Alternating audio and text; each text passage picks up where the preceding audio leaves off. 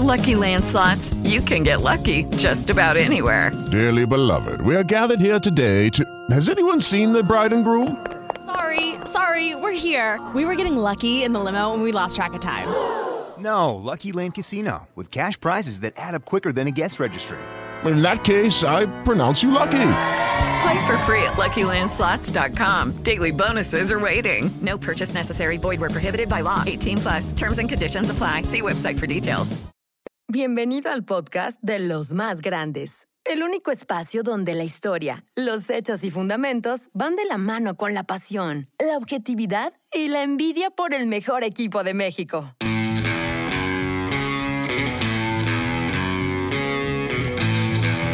Cecilio, la puede firmar tiro. Luego disparo.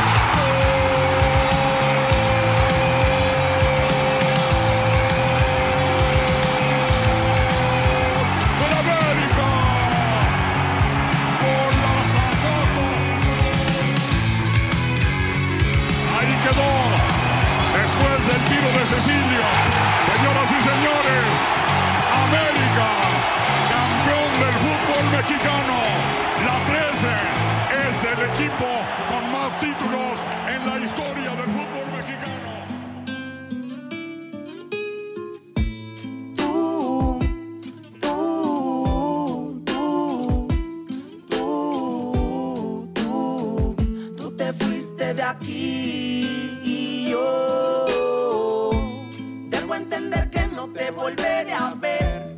Olvidarme de ti no voy a poder. Me pregunto ahora qué voy a hacer. Yo no lo puedo creer. Pero Sean bienvenidos a los más grandes. Tenemos invitado de lujo. Ahorita lo presentamos co- como se debe, pero antes vamos a presentar aquí a Enrique Esparza. ¿Cómo estás, Quiquiño? Señores, un gusto estar aquí con ustedes nuevamente y bueno, haciéndole un poco de tributo a estos últimos programas que han sido de jugadores históricos, ochenteros, noventeros, decidí dejarme este pequeño look en honor a todos ellos. Bienvenidos. Me parece muy bien, Enrique Esparza. El programa, fíjate, me voy un rato y ahí la producción se pone a trabajar más, este, más invitados todo el tiempo. No, no, bueno, o sea, estoy sorprendido con esta introducción y ya, ya en Q, ya tengo, o sea, un, un, un chicharo especial ahí que nada más me habla a mí, que me dice en qué momento tengo que hablar y todo. Muy, muy padre, muy profesional. Hubo, hubo quienes creyeron que ya te habían dado aire y se pusieron las pilas, los cabrones. No, no solamente era por compromisos laborales. Oscar Sarmiento, ¿cómo estás, Oscarín? Bien, mi querido Faust, pues aquí este, seguimos con la buena tradición de venir este, mejorando cada día las entrevistas y hoy tenemos un súper personaje. Perfecto, y gracias a ti, fíjate, tengo que reconocer en parte. Ya luego hablamos, Oscarín, ahí luego hay que acordar. Ay, ¿qué tal? Ahí paso, ahí paso la Sí. cuenta. Por lo menos, por lo menos un- un- una- unas cocas ahí. Pues ya de perdis. Alberto, Meme Boiso, ¿cómo estás?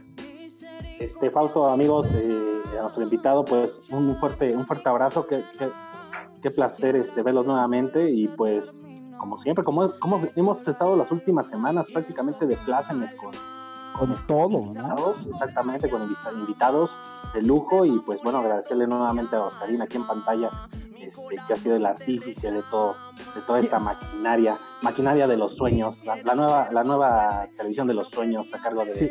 Oscarito Sarmiento. Del señor Sarmiento. Oye, ¿dónde estás? Que se ve mucha luz, como que se me hace que estás en otro país, que otro uso horario. Se ve como que mucho sol, te estás muy casual, fumando. con- No, no, Con una- eh, no, realmente estoy en el patio de trasero de mi casa, que sí hay que destacar que son como 200 hectáreas más o menos de campo, campo, Campo traviesa. y toro, toros bravíos, este, pero bueno, andamos aquí en el patio trasero. Y disculpa la luz, pero este, en este, en este tema de, de escenografía desconozco mucho el tema. No, no, no, no, no, está bien. Nada más dije, oye, hay mucha luz, mucho sol. No estar en playa, en alguna playa en otro lado del mundo, en otro uso horario Así, o algo. no tendrá COVID y ya se está acercando al túnel de la luz. No, ¿qué? Esas cábulas, güey. Toca madera, cabrón, por Sí, lo menos. toca madera, ¿no? Eh, Pedro García, ¿cómo estás? ¿Cómo ves estos muchachos? ¿Qué pasó, mi Faust? ¿Cómo estás? Ya, ya te extrañábamos acá y, y ni Quique datos, hombre. Se ve que la cuarentena ha estado muy difícil. Ya cambió de ídolos. Ahora ya quiere volver a, a- a adorar a Ron Jeremy con ese look de postacho setentero. Y siete tallas más chicas, cabe decirlo, pero, pero me parece honroso el, el, el, el homenaje Tributo. que le hace. El homenaje que le hace ya a Ron Jeremy, mi tique datos. No, oye, pero ya, papá, este aquí que parece más Freddie Mercury en su última etapa, ¿no? En su etapa. Muchachos, es momento, es momento de presentar a nuestro invitado, al señor Raúl Gutiérrez. Un aplauso, por favor. Bienvenido. Eh, muchas gracias, un, un gusto estar aquí con ustedes ahí compartiendo. Vamos a, pues, hablar de fútbol, que es lo que más nos gusta, ¿no? Y anécdotas ahí que, que trate de recordar, porque la verdad es que se me van, pero este se va a poner bueno, eso creo. Sí, no, no, no, se va a poner muy bueno para quienes no sepan. Bueno, estuviste de 94 a 2001 en América, ¿no, Raúl? Si es, ¿es correcto? O, o hay un añito más, un Hubo- añito menos? que- No, lo que pasa es que hubo ahí un espacio del 2000 al 2001 donde yo salgo de América y en el 2001 regreso. Ok, ok, Ahí, por eso. Entonces, eh, eh, ahí estoy 2001 y 2002. Claro. Entonces, estoy otro año ahí. Entonces, este, por eso. Pero al final, pues fueron siete años. Siete, siete años, es, un buen momento, es un número, un buen número, fíjate, casi cabalístico el 7. Cierto. ¿Cómo, cómo, ¿Cómo los viviste? O sea, ¿sentiste que cerraste bien el ciclo? ¿Sentiste que te faltó algo por ahí? ¿Algo dejaste No, o digo, no? No. eh, eh, evi- evidentemente, digo, si me dices que me faltó ser campeón, o sea, todos los años que estuve ahí para, solamente tuvimos un campeonato, que es el, la Copa de Gigantes, que, que hoy es Conca Champions, este, y evidentemente este, el, el- el estar ahí es para estar campeón, o sea, para ser campeón. Entonces, eh, sin duda, esa, esa asignatura pues, queda pendiente. Pues, digo, evidentemente me quedo tranquilo porque siempre entrené y jugué como lo merece ese equipo para Claro. campeón. Entonces, eh, eh, por eso estoy tranquilo. Al final puede ser campeón o no, pero pues no somos 11, ¿ves? Somos 23 o 24, no, no depende estrictamente de un solo jugador y desgraciadamente no logramos este, completar buenas temporadas que tuvimos, pero pues la, la- el, el- el repetir y como te digo, al final el único, prácticamente con el único entrenador que no jugué fue eh, con La Puente, que estuvo ahí este, un tiempo y al final esa también fue una de las razones por las que yo salgo ese último medio año de, de mi carrera y me voy al León. Claro. Ok, Meme Boiso, empecemos con la ronda de preguntas y de conversación. Por favor, haz los honores. Sí, bueno, eh, primero que nada, este, agradecerle al Potro toda su estancia, su estancia en América, que, que sin duda, eh, a lo mejor voy a pecar un poco de, de saber de más, pero me parece que su etapa eh, culminante fue su, su- su llegada al América, ¿no? Con, con Loven Benaker. Y, este, y bueno, eh, me parece que en una etapa eh, muy, este, muy importante de, de- del Potro. Y, este, y sí quería preguntarle que, eh, si le gusta más que el Potro o, este, o el Pegaso, ¿no? Porque ahí lo bautizó el perro Bermúdez con, como el Pegaso, con- porque le Pues mira, alas, ¿no? Mira, eh, mucha gente me dice potro, realmente yo no tengo ningún problema, ¿no? Los, los más americanistas me dicen Pegaso, obviamente, por, por razones este, eh, casi naturales, pero no, no me incomoda ninguno de, de los dos motes, creo que pues, al final es, es parte de lo que a veces el fútbol te deja, a veces conocen más al jugador este, eh, eh, por, su ape- eh, por su apodo que por su apellido. Entonces, en mi caso, bueno, este, eh, pasar de potro a Pegaso no, no, no me generó, no me, no me, no me generó ningún problema. Y, y, bueno, en principio, agradecerle por esa etapa en América y pues bueno, so- agradecerle por, por, la, por el logro significativo que dio a, a una de las selecciones menores aquí en el Azteca. eh, este, pues bueno, no, no, es, este, no, es, no es menor el logro, la verdad es impresionante y pues agradecerle ese título eh, juvenil que, que tenemos por, por su dirección y por su gran desempeño con un gran equipo de, de, de juveniles en México. Entonces también ca- cabe la, la felicitación por ese, por ese gran año y por ese, por mucho- tuvo. Muchas gracias. Oscarín, por favor, eh, continúa con, con esto. Bueno, no, pues este, tener aquí al Potro. Creo que le tocó ese América que todo el mundo recuerda, ¿no? Sí, Sí, sí, el famoso. ciertamente. Este, donde tal vez eh, merecíamos haber sido campeones y mucha gente, mucha gente se queda con ese recuerdo, pues de las, de las águilas africanas, de Leo, de todo. ¿Qué era jugar en ese equipo, este, mi querido Potro? Pues mira, yo creo que, dentro de lo, hablando de cosas muy sencillas, es que era un equipo que así entrenaba, así entrenaba Leo, evidentemente por su toda esa influencia europea que tenía su modelo de juego era muy vertical. Entonces, eh, eh, a nosotros que, empezamos a jugar de atrás, yo empecé a jugar de lateral, después ya este, eh, nos hacían faltas centrales y a mí me, me, este, me, recorre hacia, hacia la parte central y después ya no me sacó, digo, si no era nada tonto. Este, no digo porque, porque, porque yo era muy rápido, entonces yo había jugado de central siempre en el Atlante, por lo menos tres años, pero pues, ese sistema, eh, eh, yo jugando de central por derecha, me daba oportunidad de irme al ataque como lateral, entonces eh, él, se dio cuenta de esa lectura de juego que tenía y demás, este, y así como jugábamos, pues dejábamos muchos espacios, ¿no? Y lo que él requería era, era velocidad, entonces te decía que él nos decía que, que, nuestra primera jugada era, era tirársela a Cuauhtémoc, que en ese tiempo jugaba por derecha, extremo derecho. Cierto. Tirársela a Villic, que era el centro delantero, o tirársela a este... ¿A, Salusha? No, no, a. Ese era, ese era el, el, el, el, primer indicador, ¿no? O sea, si no, si ese era nuestro primer pensamiento. Si no estaban ellos, entonces ya buscabas a los volantes más adelantados de ti, que en este caso era Kalusha y era del Olmo, ¿no? Porque el, Olmo, el, el, contención era este, este Villa. yo creo que eso es algo que la gente de repente a veces no, no se ha puesto a analizar de cómo jugaba ese equipo, pero era pues, un 4-3-3, ¿no? Muy, muy ofensivo. Y a todos como que nos cortaron las alas, ¿no? En ese equipo, ¿no lo sienten? O sea, estaba espectacular y de pronto como que hubo una interrupción ahí horrible, como un como que sacaron un cuchillo y ya cortaron todo. Muy frustrante, como, como dice Oscarín. Sí, sí, fue, fue un, golpe yo creo que muy, muy fuerte para todos. Yo fui creo que de los últimos que tuve oportunidad de hablar muy bien eh, eh, con Leo. Eh, casualmente yo vivía ahí muy cerca de, del club y, se me olvidó mi cartera ahí en el locker. Entonces fui por ella y ese día descansábamos.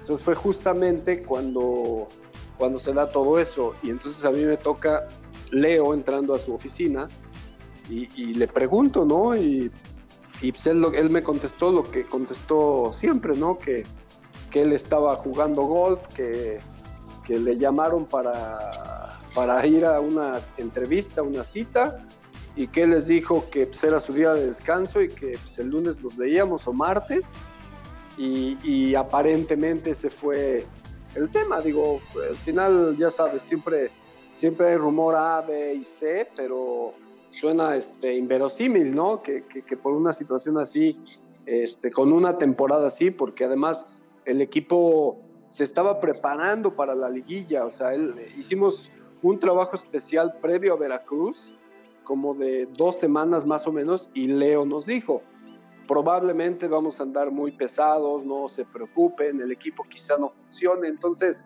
este, eh, es parte de para llegar a la, a la liguilla este, con todo. Oye, no sé, si, no sé, si, se acuerdan de ese partido de Veracruz que, sí, ¿cómo no? que, fue donde creo que metió gol de, de, tijera este Chicho Rivas y al final creo que les ganamos no sé si 4-3 o 3-2, pero fue 3-2. Sí, fue 3-2, y, pero el equipo, pues, te digo que estaba eh, como nos había dicho Leo. Entonces, después, si mal no recuerdo, eh, la verdad es que ya no me acuerdo muy bien, pero creo que después de ese partido es cuando se da todo el tema que le dan, que lo cesan. Y perdón, ¿qué, me decías?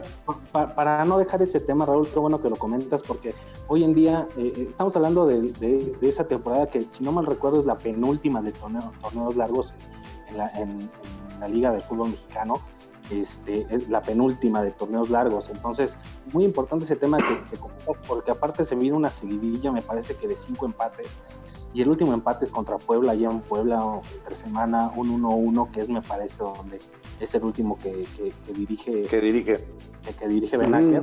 Pero, pero esta parte muy importante de. Porque hoy vemos, hoy ya estamos muy acostumbrados a los temas, a los, a los torneos cortos, y, aún así vemos eh, banda, este, bandazos de, de, equipos que, incluso en América, ¿no? Porque eh, que, están a un buen nivel y luego en buen nivel en primeras cuatro o cinco fechas y luego bajan y luego retoman a la fecha 10 y vaya, es un vaivén de, de, este, de nivel futbolístico de los equipos. Pero en ese entonces, eh, ya había, había diagnosticado que iba a suceder esta parte eh, de este bajón, pero que lo iban a retomar a finales del torneo. Este, hoy en día se te hace válido esta parte de, de vaya, ese nivel de juego que es muy dispar en, los equipos. Lo, que pasa es que lo, que lo que pasa es que digo los torneos largos te permitían más regularidad en ese sentido, ¿no? Y, y, yo creo que eso eso siempre le da estabilidad a un técnico. Ahora con los torneos cortos y con las nuevas modalidades, si, si el equipo no va bien en tres fechas, ya te quieren correr, ¿ves? Si, si los proyectos no están sólidos y de la mano con el entrenador, ya, ya este, te quieren cortar la cabeza a las cuatro fechas, ¿no? Entonces, yo creo que eso ha ido cambiando la, la, forma de entrenar sobre todo y los momentos de los equipos, ¿no? Porque eh, eh, muchos critican, ¿no? Los últimos campeones, si se fijan, este, cómo terminaron, ¿no? Cómo terminaron los... Eh, terminaron en una última fecha prácticamente jugando en diciembre, por decirte algo, y, este, y después les toma prácticamente ocho o nueve fechas volver a retomar ese, ese, buen jugar. Y entonces eh, eh, algunos aprovecharon esa, esa forma, ¿no? La entendieron. El, el más representativo de esto que te digo es Tigres. Entendió que jugaban finales y que se tardaban ocho jornadas en, en empezar a retomar porque terminas, si juegas una final, tienes menos vacaciones como jugador. Entonces, al jugador hay que darle vacaciones sí o sí. Entonces, imagínate, llegas prácticamente de vacaciones y ya va a empezar la jornada 1. Entonces, ese trabajo pues, tú prácticamente lo, lo, divides en las primeras 10 fechas, en los primeros dos meses. Entonces, por eso es que se ven a veces esas disparidades, ¿no? Que, que a veces empiezan bien, a veces otros equipos empiezan mal y los que entendieron de alguna manera cómo se juegan las fechas cortas, este, son los que generalmente eh, eh, o cierran muy bien o verdaderamente mantienen una hegemonía durante las 18 o 19 fechas. Pedro García, continúa por favor con esta conversación que está, está muy apasionante. Oye, oye Raúl, eh, igual que todos, agradecerte que nos acompañes hoy. Este programa tú eres el, segundo campeón del mundo que, nos concede una entrevista y eso no es cualquier cosa. son muy pocas las personas en el mundo que pueden ostentar un campeonato del mundo, que es la máxima expresión independientemente de la categoría en donde se juegue. Tú dirigiste a un campeón del mundo. Eh, platícanos un poquito de toda esa trayectoria. Eh, evidentemente es este es un programa para americanistas, pero tú comenzaste tu carrera como jugador, eh, diste en, nuestro entendimiento como americanistas un gran salto para, para, jugar en el equipo más grande que tiene México otra vez, esta es nuestra, nuestra opinión, y terminas convirtiéndote en entrenador muy enfocado a los chavos y vuelves campeón del mundo a una selección que, que ya había conseguido ese logro algunas generaciones atrás, seis años atrás, pero que tú confirmas el buen momento de, las fuerzas básicas del fútbol mexicano. Háblanos un poquito de toda esa trayectoria, como tú la quieras resumir. Pues mira, en, esos tiempos este, de jugador, pues evidentemente eh, eh, Atlante es un equipo histórico, ¿no? Este, es uno de esos equipos de tradición de, de, México. Y, bueno, terminé jugando ahí porque fue el lugar que, que me abrió la puerta para, para entrar al fútbol profesional. Eh, yo comentaba por ahí en algún otro espacio que, que, yo le iba al Cruz Azul cuando era chavito. Cuando iba, era chavito, mi papá me llevaba a ver a Miguel Marín, a, la- a ese equipo de Marín. Me, me llevaba ahí a la Azteca. Y, y yo veía la Azteca y, y jamás, eh, créeme que me imaginé en algún punto de mi vida este, llegar a jugar ahí. Yo veía esa cancha verde y yo decía, ah, qué chingón correr ahí. Esos eran mis, pensa- mis pensamientos que tenía de, de chavito. Me, me la pasaba aventando las fichas al, a- al- porque pues, evidentemente pues, mi jefe me llevaba al, al- al- al gallinero, güey. O sea, entonces desde arriba, pues todas las, iba y agarraba las fichas y las lanzaba para la gente de abajo, ¿ves? Entonces, es- esa, esa era mi, mi- mi diversión de ir al Estadio Azteca. Entonces, eh, eso fue más o menos así hasta mis 10, 11 años, 10 años. Yo eh, tengo un primo, Rolando Cedillo se llama, que es súper americanista de toda la vida, y él fue una gran influencia en mí, en todos sentidos, ¿no? Entonces, de alguna manera, pues, él, él siempre decía que yo tenía que volverme americanista, y ese año 76 fue cuando, cuando me convence de yo cambiar este, de equipo al América. Entonces, pues al final, digo, te vuelves de alguna manera americanista, ¿no? Después pasa el tiempo y, otro amigo también, que prácticamente es con el que eh, intentamos jugar al fútbol profesional, porque él era de los que siempre, vente, vamos a probarnos, vamos para aquí, vamos para allá, que también era superamericanista, es superamericanista, se llama Francisco Negrete. Y él me decía, vamos al estadio, no sé qué. Han de saber que a mí no me, gus- no me gusta, no me gustaba ir tanto al estadio. O sea, créanme, no era algo que, que yo dijera, sí, vamos al estadio, ni de jugador. Varios así. Ya, ya después ni de jugador, ¿eh? Este, me, me gustaba tanto ir así como que a la tribuna y eso nunca fue mi hit. Pero bueno, íbamos a ver al América, ¿no? Al, al América de Brailovsky, a ese América tan ganador, ¿no? La Super Águila, no sé si se acuerdan de la Super Águila, más, la mascota. Sí, claro. Entonces, este, es, ese fue mi, haz de cuenta, mi panorama fuera del fútbol profesional. Eh, asimismo, pues me fui a probar a, a- a- a todos los equipos de aquí del DF, menos a Pumas, siendo que yo vivía por Metro CU y Muy nunca, nunca, nunca fui a probarme a Pumas. Me probé en Necaxa, me probé en Cruz Azul, que ahí fue donde me estaba yendo muy bien. Estuve a punto ya de quedarme ahí, pero me llegó mi plaza de profesor y tuve que ir a firmarla y a tomar este, posesión de ella. Entonces, te estoy hablando que yo estaba a punto de cumplir este, 19 años, ¿eh? O sea, entonces ya, ya, este, yo ya estaba intentando jugar al fútbol, pero pues, de una u otra manera no se podía. Eh, fui a probarme ahí a las canchas que habían afuera de, de Coapa, este, con, Claro, el Coco sí. Val- eh, con el Coco Valdés, güey, el Coco Valdés. Cocodrilo. Me bateó, güey, entonces este, me dijo, y te digo, lo tengo bien clarito porque, pues de alguna manera dices, bueno, pues juegas bien, ¿no? Me dijo así, juegas bien, pero es que ya tengo otro chavito que tiene aquí más tiempo y digo, puta, ¿y a mí qué, no? Pero, este, pero, pero así fue un poquito ese proceso de, de- de querer jugar, ¿no? Este, y bueno, ya después termino jugando en el, en el Atlante, que fue el que me abre la posibilidad. Ahí conocí a Víctor Bucetich. En ese proceso de, de andar en todos lados, conozco, conozco a Víctor.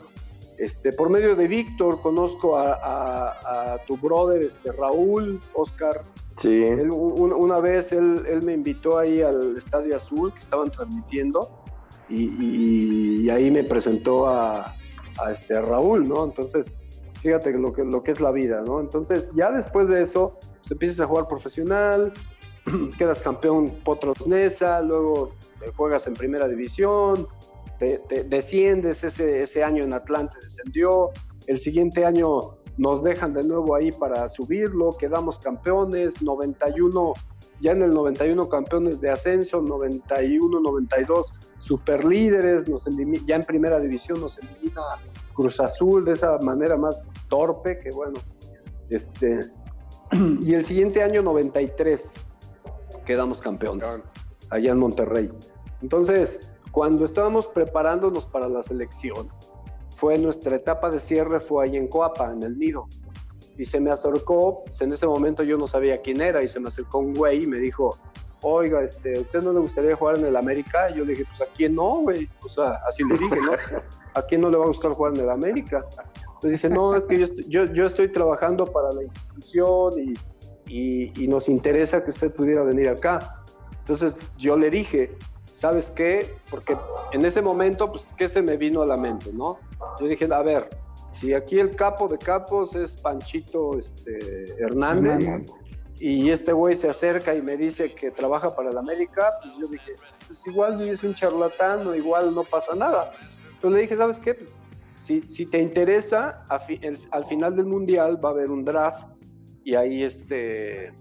Veamos. eh, pues claro, hablamos si es que te interesa. Pues bueno, terminó el Mundial, nos elimina Bulgaria, regresamos a México bien tristes y se hace lo del draft, ¿no? Y como a las 10 de la mañana me, me marca esta persona.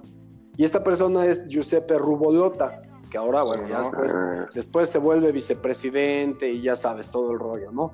Pero pues en ese Ujú. tiempo era conocido por nadie. Entonces me habla y me dice, este, oye, nada más quiero saber si, este, si sigue en pie lo que hablamos. Yo le dije, pero por supuesto, digo, pues ustedes hablen con la gente de Atlante y yo no tengo problema. Y así fue, entonces a las, eso fue a las 10, a las 2 de la tarde ya me, me, este, me, me, dijo, me volvió a hablar y me dijo que el miércoles ya pues, me presentara en el club. Entonces, este, así fue esa, esa situación de futbolista y llegar al América. Después, ¿qué te puedo decir de las Águilas, no? Yo creo que hay, eh, el, el jugador de, de América sin duda tiene que ser un jugador diferente, tiene que tener otro tipo de carácter, tiene, tener, tiene que tener, eh, eh, tiene que entender, porque al final, ¿qué te puedo decir? Todos cuando llegas ahí, pues no sabes bien, para ti es fútbol y para mí pues era fútbol, ¿no? Entonces a mí el gallo García llega y me dice, no, es que aquí es otra cosa, tienes que verlo. Y, y, pues lo- mi primera respuesta fue así, como te la voy a decir, digo, pues ¿qué juegan con pelota cuadrada o qué chingados, ¿no? O, sea, o- o- o- o como por qué, ¿no? O sea, entonces pues, este, él me empezó a decir, ¿no? Y me dice, no, pues es que la, aquí la prensa, la presión, y yo, pues ya, vamos viendo, ¿no? O sea, y, y- y creo que cuando, cuando yo entro realmente un, eh, un poco ya a lo, a lo que es el americanismo y demás, este, yo creo que es en el primer clásico que le ganamos a Chivas ahí en Guadalajara, donde te das cuenta el impacto que tiene el equipo, cómo la gente se, se volcó por, por, por, por cómo jugaba ese equipo, por, porque, pues, digo, es, es, es diferente, ¿no? Entonces, ahí es donde empiezas a ver las diferencias, ¿no? Después ya empiezas a analizar cómo, cómo es la prensa con el equipo, porque pues, parecía que, que, que- que- todo Televisa quería dar a entender que no, nosotros no ayudamos a estos cabrones, ¿no? Entonces, la, la, la crítica era a veces demasiado severa, o sea, entonces jugábamos bien de repente y pues, por ahí, no, te criticaba, ¿no? O, te de- o decían cualquier otra cosa, ¿no? Como para dar a entender que no nos, este, no nos echaban la mano, que esa fue una herencia de, la, de toda la etapa ochentera, ¿no? Que todo el mundo dice que les echaba la mano, que si Televisa, que si no sé qué. Entonces, pues nosotros pagamos el... Todo, es, todo eso, yo creo que del, del año 90 al 95 se pagó el precio sobre esa, sobre esa situación, ¿no? Eran, eran muy duros la crítica con el equipo.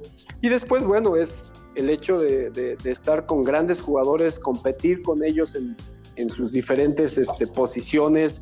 Estaba el novato que también quería jugar y que también este, muy bueno, ¿no? Entonces, diferencias que pues, en otros clubes no, no, este, no te encuentras, ¿no? Entonces, así, esa parte, ¿qué te puedo decir, no? La parte como jugador es una parte que disfruté muchísimo, o sea, al final eh, eh, creo que cuando te vuelves jugador profesional, se te quitan las asignaturas porque pues, te vuelves profesional y yo lo que quería demostrar cuando llegué en el América pues, es por qué llegué, porque era buen jugador y porque este, valía la pena mi contratación y porque era un profesional de la puta madre.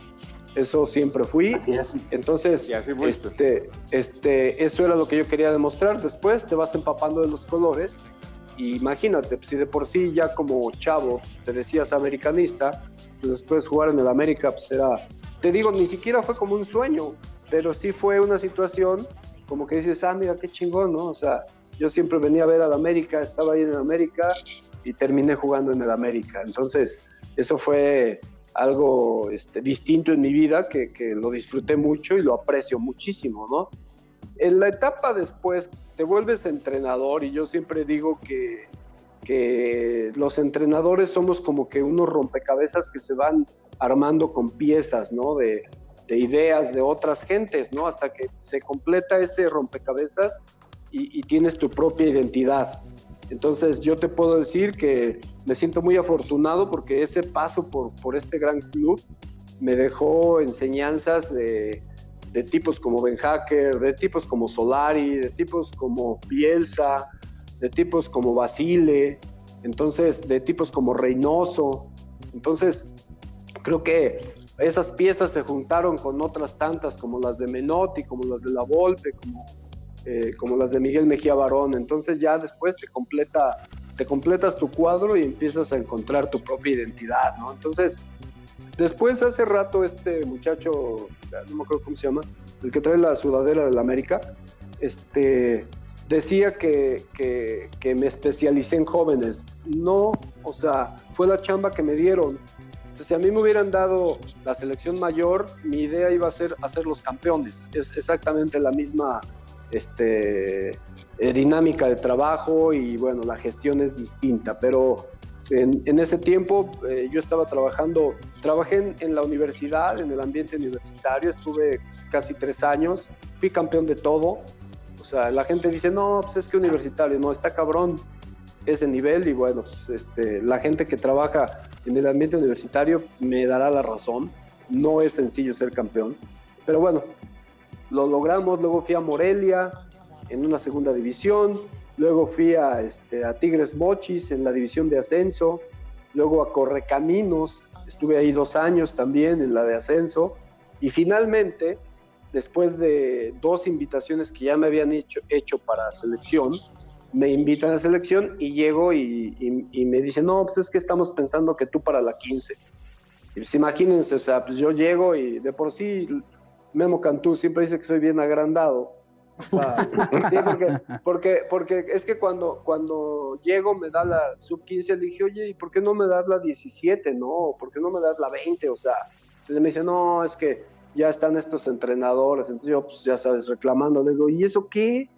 O sea, pues, quítalos, ¿no? O sea, ponme, o sea, ya sabes, o sea. Entonces, pues, este, al final, una de las razones eh, que, nadie sabe o que a lo mejor mencioné en algún punto de, todo ese proceso es que mis hijos vivían acá en México y pues yo había andado como satélite por muchas ciudades y yo quería estar acá. Entonces, yo creo que el 70% de mi decisión de venir al DF a selecciones fue esa. Entonces, cuando me dicen de la sub-15, me lo dicen así, dice, mira, este equipo pues, este, es el que el que probablemente va a jugar el 2011 este, el Mundial Juvenil, dice, y va a ser aquí en México. Dice, a lo mejor, si lo haces bien, a lo mejor tú puedes ser el entrenador. Y ahí es donde empieza, ahí es donde empieza toda la historieta con, con este equipo juvenil. Ya me Toda una historia. Genial, hombre. no, está muy bien, no, está no, muy bueno, bien. No, no, no. Quiquiño, te pasamos el balón para que, para que hagas tu, tu intervención, por favor. Es que Traen el ahora sí que, en, el, en, el, en, en todo este rato que no he hablado, obviamente se han juntado varios aspectos que han estado tocando, ¿no? Primero, vamos a agarrar un poco de lo que me estoy acordando, que me quedé con ganas de preguntar. Decía Raúl claramente que cuando, cuando llegó a la, la América, luego, luego el Gallo García le dijo, no, no sabes cómo se juega aquí, la chingada pues estaba alzado porque el cabrón ya se veía arriba de la selección del 94 seguramente, que luego me lo bajaron él sin darse cuenta y sin saber lo que iba a pasar eh, en ese momento, ¿no? Que era lo que nos había contado en el programa anterior, ¿no? Otra cosa que tenía duda, este, bueno, no duda, una observación, obviamente pues tenías esos dotes de técnico por todo lo que aprendiste con la generación de futbolistas que salieron campeones del Atlante, o sea, si ahí vemos de esos jugadores, ¿cuántos salieron de, de, los técnicos lavolpistas? Estaba Miguel Herrera, estabas tú, estaba Wilson Granolati, estaba el profe Cruz, este, no sé, no sé si se me va Mario a García. ahí. Mario, Mario entonces, García. Entonces estaban empapados ya de, sin darse cuenta, sin darse cuenta, ya estaban empapándose de, de- de aprender de, de ser director técnico, ¿no? Yo así lo quiero suponer. Y como pregunta tengo, ¿por qué se van perdiendo sus valores en cuestión de futbolistas de calidad? Porque pues, sabemos, obviamente estamos hablando de que México fue campeón de la sub-17, pero si uno hace un, un listado de los jugadores que quedaron campeones en aquella ocasión, ahorita quiénes están en la mira. O sea, el Pollo Briseño, este Fierro, Espiricueta, la Momia, este, ¿por qué, ¿por qué se pierde ese talento? ¿Por qué no, por qué no? Ahorita deberían de estar en su mejor momento esos chavos. Son, son cuestiones de... eh, el mismo La Volpe en alguna situación me decía, ¿no? Dice, pues, eh, y ya de jugadores de primera división, yo le, le reclamé cuando estaba yo en América y el Toluca creo que ya estaba dirigiendo y le reclamé, le dije, a ver, le digo, yo creo que tú mataste a muchos de mi generación. Y, me- y, y- y- no, y se, se empieza a reír. Y ya saben cómo es, ay, ese boludo. Dice, ¿y a ti por qué no te maté? Entonces yo, puta, digo, bueno, es que, no, es que dice, es que nada, dice, esto es de carácter. Entonces, creo que, que, esa lección que yo tuve ahí, de alguna manera, eh, eh, tiene que ver con esto que voy a comentarles, ¿no? Con los jóvenes. O sea, si bien es cierto, ese joven cuando queda campeón o cuando es seleccionado, es una promesa, ¿eh? es un prototipo de jugador de primera división que sí creo que en México debemos de cuidar más porque pues, no estamos como para aventar para arriba en cuestión de talento, sí creo que deberíamos de, de- de- de encontrar un- una manera de que estos jugadores re- replicaran en la primera división. Pero es el primero es el carácter del jugador, ¿no? su capacidad de adaptación a lo que le viene, sus ideas y demás. Fíjate, entonces esa es una. Está el- el- el círculo familiar es fundamental para ese jugador a esa edad. Están las políticas de los clubes, es otra muy, muy importante. Imagínate un jugador que, que, que venía llegando de, de- del Mundial 2013, le preguntaron que qué hacían con, con ese jugador. Este, y este jugador dijo, no, mándenlo a la segunda porque va a venir muy agrandado. O sea, entonces, imagínate ¿El Tuca? concepto. o sea, ¿Tuca? este, no, no, no. No, este. Imagínense pues, este, contra qué está luchando ese jugador, ¿no? O sea, y después, pues, es, es, este, digo, son esas las políticas de los clubes y después son los entrenadores. Entonces, este, es muy complicado. Yo ahí sí pongo siempre de ejemplo el- el- a este Eric Aguirre, que él jugó el 2013, estuvo en el 11 ideal de, de- de FIFA para ese torneo del Mundial. Y nosotros recomendamos en ese tiempo que yo estaba echándole la mano ahí a la coordinación táctica a Héctor González, estaba yo eh, ayudándole. Este, le mandamos una recomendación a, a, a Monarcas de que a Monarcas este Ya que- murió. Ya murió. que, este, En paz descanse. Sí, sí, sí, que, que- que lo pusieran a entrenar con la sub-20. Entonces, ahí este, nos hicieron caso, el muchacho entrenó ahí a los prácticamente seis meses, creo, debutó en primera división, se mantuvo en la plantilla de primera división, después ya lo vendieron, está en Pachuca, ha sido seleccionado nacional mayor. Entonces, ese, esa tendría que ser la ruta para la mayoría de estos jugadores. Pero ¿qué sucede con ellos? Que cuando llegan del Mundial, créanme, ¿eh? el, el nivel con el que se juega ahí, pueden jugar en un sub-20 de aquí de México tranquilamente. Así es ese, ese torneo. Entonces, ¿qué sucede?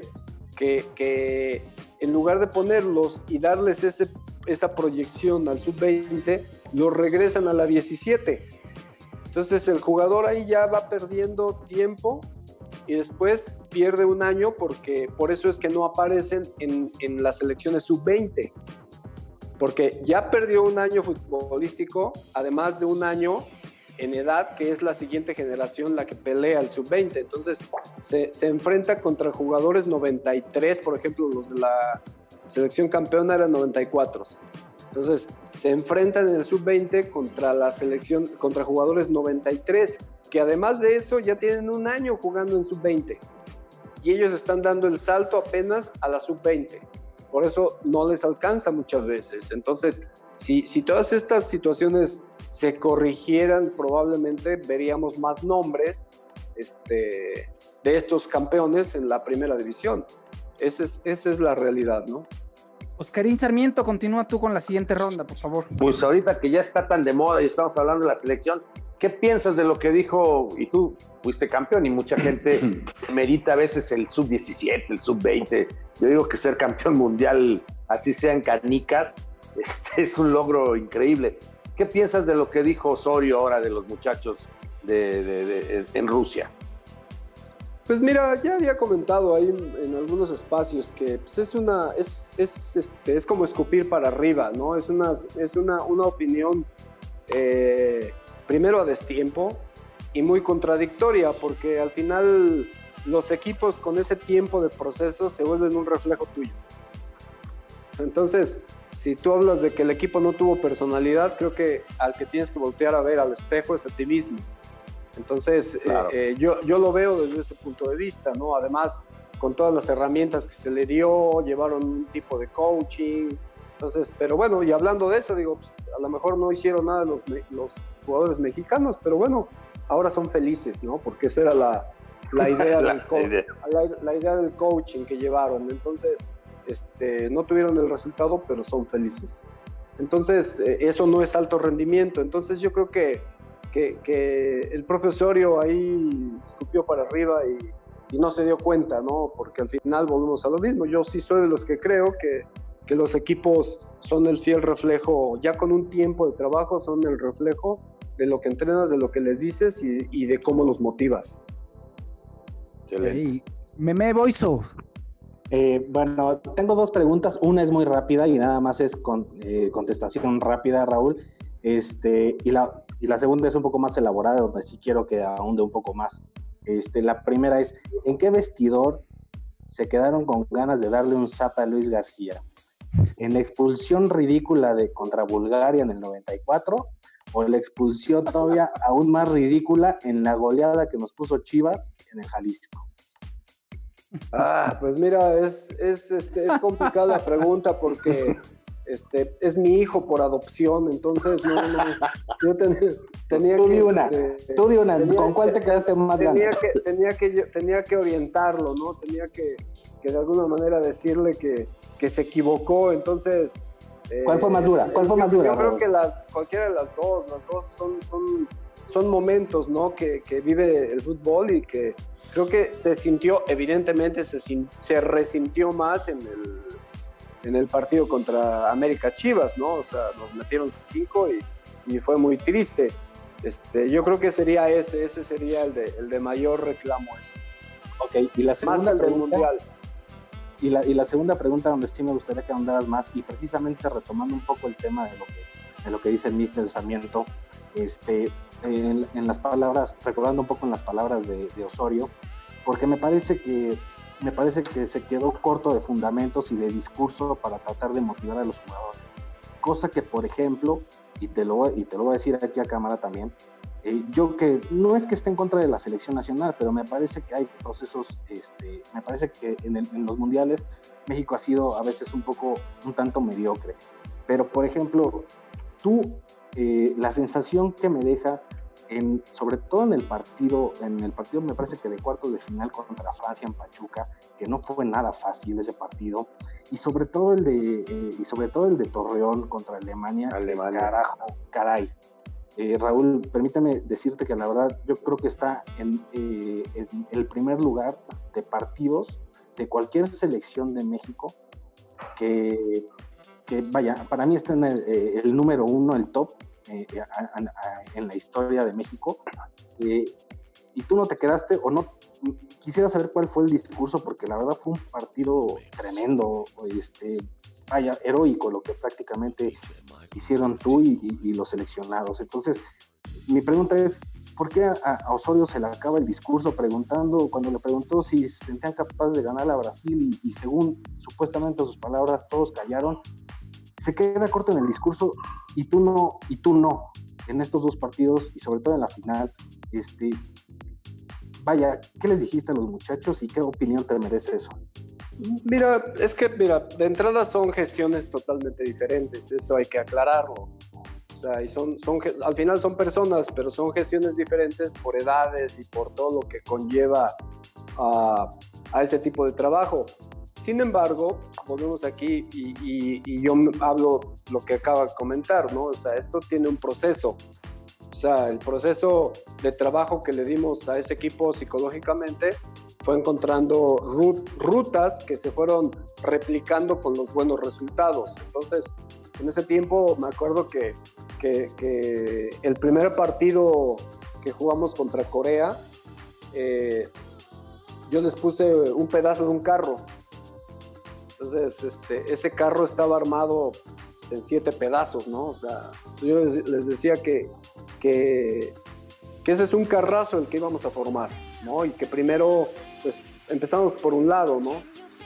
y, teníamos que empezar a darle forma a ese carro, que ese carro íbamos a ser nosotros, ¿no? Entonces se fue armando el carro, ¿no? Hasta Francia, llegó Alemania, prácticamente estaba terminado el carro, ¿no? Y, en la última parte eh, eh, de ese carro eh, fue contra, contra, contra Uruguay, que era un partido dificilísimo, dificilísimo porque llevábamos, ese era el séptimo partido que jugamos contra los uruguayos y teníamos este, eh, el saldo en contra. ellos nos habían ganado de, seis partidos, nos habían ganado cuatro. Habíamos empatado uno y habíamos perdido, este, y habíamos ganado otro. Entonces, entre ellos una final que nos ganaron. Entonces, cuando completamos en la charla el carro, eh, también les aclaré a los muchachos que no podíamos vender el carro por piezas que las piezas eran más baratas y se vendían solas. Entonces, este, ah, cuando, cuando el carro está completo, pues, yo decía que había que vender el carro completo. Entonces, eso así fue como nos fuimos, fuimos este, de alguna manera encontrando una, una, motivación para estos muchachos que querían completar el carro, ¿ves? De alguna manera. Y, y, el partido contra, contra Uruguay, pues hablamos eh, de que no era una revancha, que no podíamos tomarlo como una revancha, que era el partido de nuestra vida, que era el partido que nos tocaba, que era una final de mundial y que teníamos que salir a defender este, nuestra casa. Entonces, eh, creo que el equipo jugó un partido bueno, creo que sin, resultar tan brillante, el equipo este, uruguayo era un buen equipo, mantuvo siempre una postura, nos rebotó dos pelotas ahí en el poste, pero este, al final una de las cosas que también son cuestiones de trabajo es que ese equipo los últimos cinco minutos siempre, siempre cerraba con todo. Entonces, eh, eh, si revisan los siete partidos, siempre metimos gol en los últimos cinco minutos y eso era algo que también entrenamos. Entonces, por eso hablo tanto de, de que el equipo es reflejo de lo que eres como entrenador y de lo que haces con lo que entrenas. Entonces, ese proceso de dos años nosotros lo ocupamos de esa manera y, y después, te digo, los extras pues, fueron ese partido contra Alemania, ¿no? Y, y, el partido contra Francia también. O sea, te digo, creo que cuando nosotros le ganamos a Francia es cuando realmente el equipo se da cuenta que puede ser campeón. Enrique Esparza, Continúa, por favor. Muchísimas gracias, Fausto. Yo quiero una pregunta. Mi última pregunta va a ser muy sencilla. Tú, mi querido Potro, siendo, a ver, siendo un exfutbolista profesional, ¿cómo ves la idea de querer regresar al campeonato con un repichaje, que pasan los primeros cuatro y que los 12 primeros equipos tengan la oportunidad de ser campeones? Nos dan las piernas, digo, es un partido más, obviamente, o sea, para del quinto al doceavo. Pero, ¿es atractivo esto? ¿Es atractivo? Pues mira, ya le, ya, le, ya, lo pusieron con menos, con menos equipos. Eh, la verdad es que no estoy al 100% enterado de cómo va a ser así el, tema y si ya está eh, eh, instituido para todos los torneos. No, no, no todavía no. no, no, Es solamente un planteamiento. Ah, claro, bueno, entonces yo creo que desde ese punto de vista, creo que se vuelve eh, una medida adecuada para el momento que está viviendo todo el mundo, ¿me entiendes? Porque eh, yo creo que en este, en este ciclo que pasó vimos cómo iban los equipos y al final eh, pues todo el trabajo quedó ahí. Entonces yo creo que ahora la idea es darle oportunidad a esos equipos que, que a falta, al, al, cerrarse el torneo pasado, creo que muchos se quedaron con esa eh, idea, ¿no? Porque lo más sencillo hubiera sido, eh, bueno, le damos el campeonato a Cruz Azul. Pero creo que también los demás equipos que podían intentar competir por ese campeonato fue que pegaron de gritos. Lo mismo pasa ahora. Creo que ahora, dada la circunstancia sanitaria, como una prueba, como un modelo de competencia eventual, creo que no me parece tan malo. Ya si se queda ya establecido, yo creo que pues, yo no, no, estaría de acuerdo, ¿no? Porque, por ejemplo, antes era, calificaban los, los primeros ocho y los últimos dos se jugaban el, la repesca con el 9 y contra el 10. Entonces, pues, estás hablando de, de, de, de, que un equipo que, que, tuvo una temporada malísima se podía colar a, a, a la final. A, la final, ¿no? Y bueno, yo qué te puedo decir de eso, ¿no? O sea, ese Atlante superlíder del 91, este, en el 92-93 nos colamos de octavo. O sea, entonces, este, pues, ¿qué te puedo decir sobre esas cosas? ¿no? Entonces podemos decir que el único tranquilo y el único feliz es el Tuca Ferretti. Puede echar la hueva más Pues sí, yo creo que, pues, es que al, al, al, final, al final el, el, menos culpable es Tuca. O sea, ¿Tuca qué? O sea, las yo siempre digo, las competencias están y se firman. Después, como decía Einstein, aprende las reglas del juego y después juega mejor que nadie. Entonces, este, como siempre digo, ¿no? En esa, en, en, en, cuando se organiza ese tipo de torneos, deberían de poner abajo, este, con letras chiquitas pero bien marcadas, es llorando sin llorar. O sea, ya, o sea. Entonces, porque ya, ya, que, ya que se acepta, ya listo, ahí quedó y, y, que gane el que pueda y el que lo merezca, ¿no? Pedro García, última pregunta de la noche. Eh, Miguel Potro, tú jugaste mucho tiempo con, Miguel Herrera. Eh, jugaste en Atlanta, fuiste campeón con él, lo conoces bien. Miguel es un técnico que ha dejado en la institución dos campeonatos y aún así hay un sector del americanismo que se cuestiona si es un técnico ideal o no para el equipo, que si solamente es un técnico resultadista, imagínate esto. Eh, ¿Qué opinas? Tú conoces a la institución y conoces a Miguel. ¿Cómo ves esa combinación eh, a, la, vuelta de una posible renovación que prácticamente se da por un hecho, pero que aún no lo oficializa el club?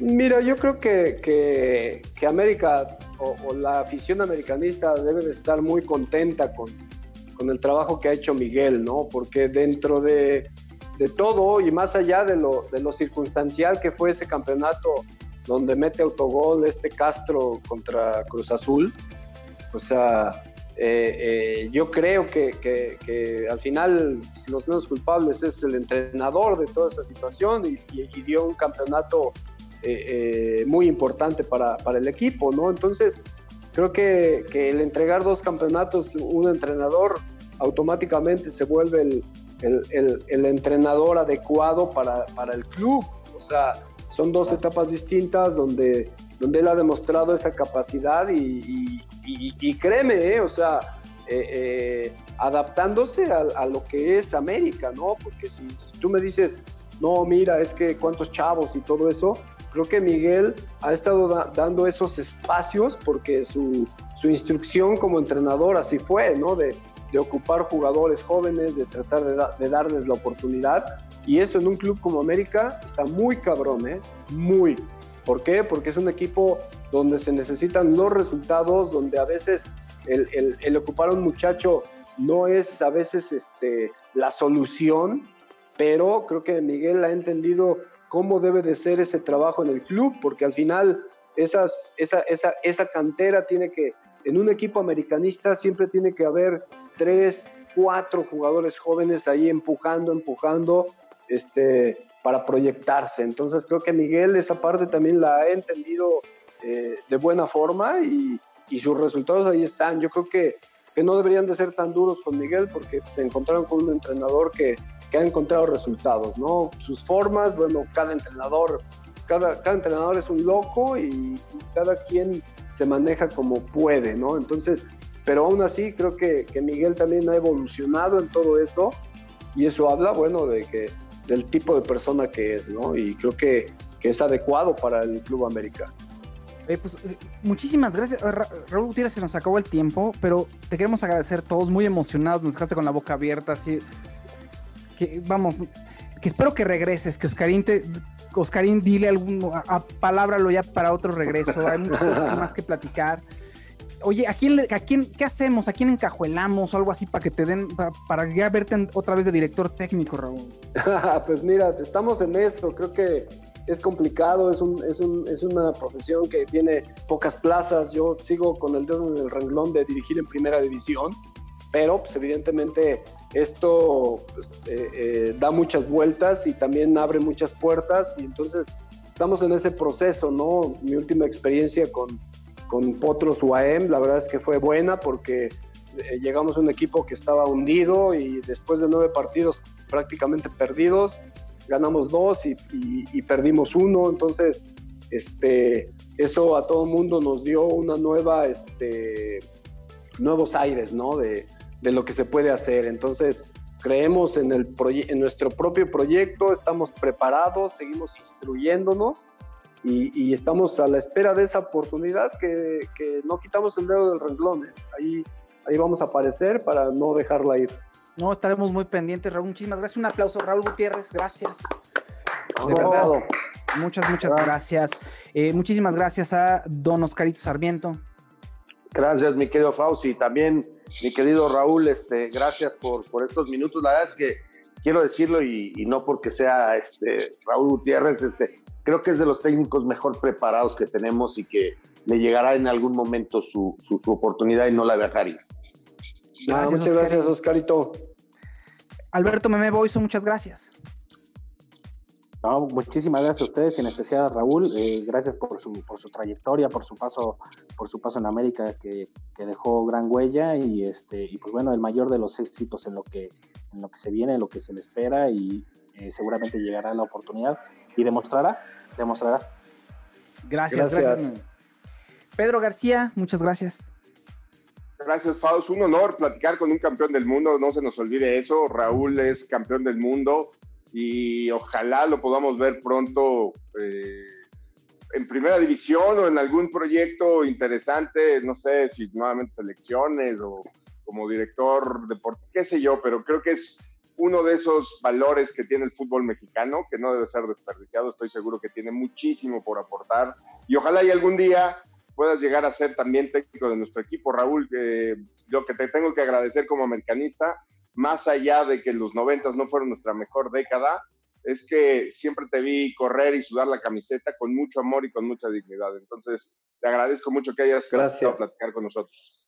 No, encantado, ahí nos vemos en otra ocasión y platicamos más de fútbol, que siempre, siempre falta tiempo. Enrique Esparza, muchas gracias, Enrique. Don Potro, agradecerte todo lo que todo lo que dejaste y diste para el americanismo y también agradecerte por lo que hiciste, por ser buen pastor de la juventud mexicana y hacer feliz a todo un país. Muchísimas gracias. Muchas gracias. Gracias de nuevo, Raúl. Muchas gracias. De verdad, carrera excepcional. Eh, todos los americanos estamos muy contentos de todo lo que has hecho. Bueno, en fin, nos faltan también palabras. Nos faltó tiempo y palabras, Raúl, todavía, pero gracias de nuevo. Vale, ahí nos vemos a la vuelta. Y gracias, gracias, a todos los que estuvieron con nosotros y nos escuchamos y nos vemos en el siguiente episodio de Los Más Grandes, el siguiente jueves, ocho y media de la noche. Muchísimas gracias. Tú, tú, tú, tú, tú, tú te fuiste de aquí y yo debo entender que no te volveré a ver.